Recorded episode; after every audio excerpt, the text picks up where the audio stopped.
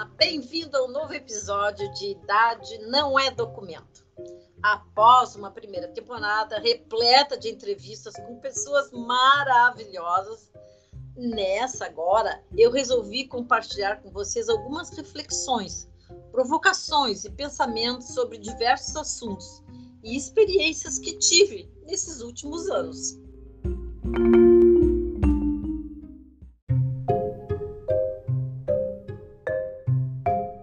Episódio de hoje eu vou falar sobre casamento longo.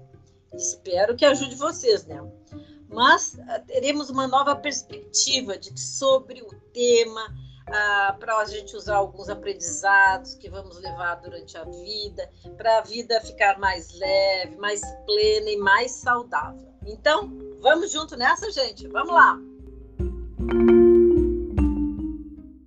Bom, gente, hoje falando sobre casamento longo, né? Nós enfrentamos muitas dificuldades em uma relação longa, mas afirmo que compensa. Porém, essa relação tem que ser a dois, pois é um trabalho diário, né? Essa relação da gente pegar as dificuldades, é de tentar sanar as dificuldades, é um trabalho super, como é que eu vou dizer para vocês, dificultoso. Bom, tem casais que não falam de alguns assuntos, como dinheiro, sexo. E na hora que eles vão para a cama, que vai deitar, né, começa a falar sobre isso. Bom, já deu errado, não preciso dizer nada para vocês, né? Já deu tudo errado, já não presta mais, daqui a pouco um já briga com o outro, outro diz outra coisa que o outro não gosta, e aí cada um vai dormir para um lado, ou então um sai da cama e vai dormir no sofá ou num outro lugar, né? Só viver como dois pombinhos dentro de casa, sair só os dois para jantar, almoçar só os dois, fazer tudo só em volta dos dois. Temos que ter nossa individualidade, gente. Nós não podemos depositar toda nossa felicidade no, no outro, sabe? Então, assim, ó, é bom a gente sair sozinha, uh, deixar o, o companheiro ir jogar futebol, se gosta, ir ao cinema sozinho, sair com os amigos, almoçar sozinho com os amigos, a gente fazer a mesma coisa, não jogar futebol, mas assim, ó, ir tomar café, tomar um espumante, tomar um vinho com as amigas, né? A gente tem que ter a nossa individualidade. A gente não pode abrir mão dos amigos que a gente tem. A gente tem que sair com os nossos amigos. Eles, se eles saírem com os amigos dele, tem que ter vida própria. O importante mesmo, e isso é inerente de nós mulheres, é observar nosso parceiro e sentir se ele sente ciúmes de determinado ato ou conversa que temos ao contar como foi a nossa saída com as nossas amigas, ou até mesmo misturar homens com mulheres, não tem problema nenhum, né? Mas às vezes os companheiros não gostam, então a gente tem que observar isso. Às vezes nosso companheiro tem um pouco de ciúmes de determinado amigo e assim a gente tem que aprender né, a contornar a nossa narrativa, o que nós vamos contar. E isso é muito importante. É importantíssimo nós termos um tempo só para nós. Ficar em casa sozinha, ouvir a música que gostamos, fazer determinadas coisas que só nos dão prazer sozinhos. Tipo, pular, dançar, ir para a cozinha fazer uma coisinha, deitar no sofá, ver um filme, tomar um vinho sabe? Fazer sozinho. A gente tem que ter essa individualidade para a gente se recarregar. Isso é bem coisa de mulher. Eu vou contar para vocês uma coisa. Uma vez eu fui para Gramado sozinha por cinco dias. Eu precisava pensar, me encontrar e poder reavivar a minha relação. E me senti maravilhosa. E isso foi muito importante para minha relação com meu marido, né? Porque assim, ó, a gente pensou, eu pensei, ele foi já várias vezes viajar sozinho também, e eu não quis ir junto, porque eu achei que ele precisava ficar sozinho. Só que ele foi assim, foi engraçado, porque ele foi viajar, passou acho que uns três dias, ele, ele ligou e disse, ele tô voltando. E eu disse, mas já? Aí disse ele assim, ai, é muito chato ficar sozinho. Eu já não, eu já fiquei cinco dias e amei, né? E eu ficaria de novo. Então, assim, ó, toda relação, toda união depende do investimento de tempo de dedicação e, lógico, maturidade dos dois. Isso é sempre, né? E não, e vou dizer uma coisa para vocês: não existe uma receita de casamento feliz. cada casal funciona de um jeito, cada um funciona, todos os casais funcionam diferentes. Por exemplo, eu vou falar das coisas que funcionam comigo, né?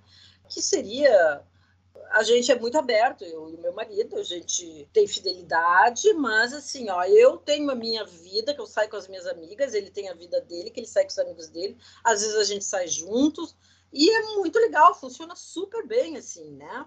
Mas, por fim, para não me alongar demais, né?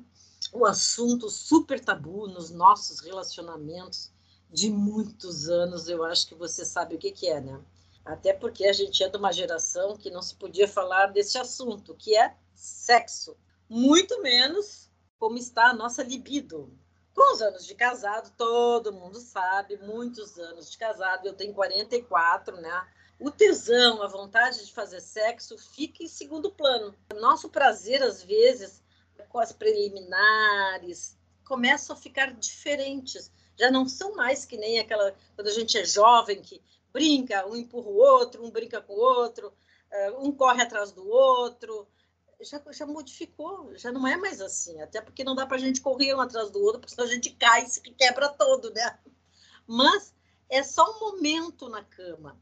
E sim, do comportamento do parceiro da gente, né?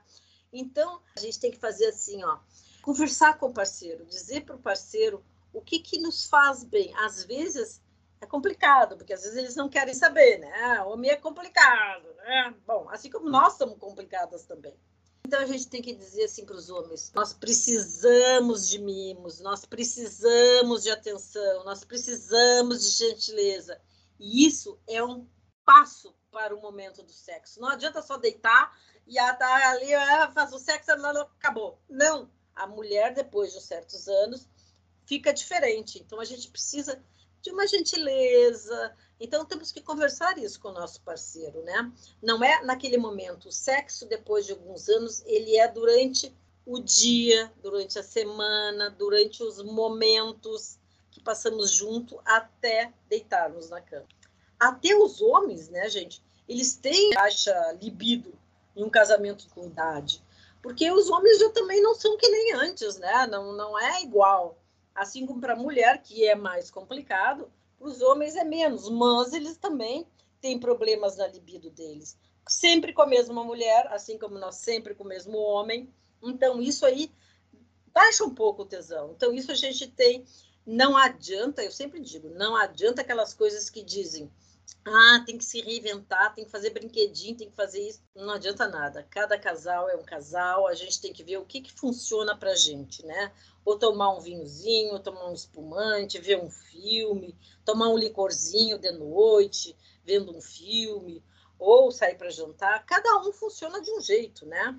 Mas logo, como eu falei acima, cumplicidade, conversa e o principal, gente, muito amor desde o início. Isso segura um casamento. Eu sempre digo para minhas filhas: vocês vão casar, gurias, mas tem que ter muita certeza que ama, porque a vida tem muitas pedras para subir e descer, muitas coisas que acontecem que não é legal. Se tu não tem aquele amor, tipo assim, tu olha para o outro e diz assim: pô, eu gosto, vale a pena, isso vai modificar, isso vai ser arrumado.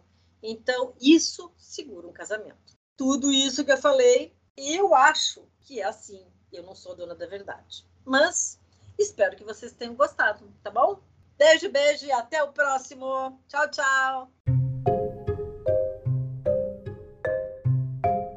E assim fechamos esse episódio. Obrigada por terem me acompanhado ao longo dele e espero que tenham gostado, né?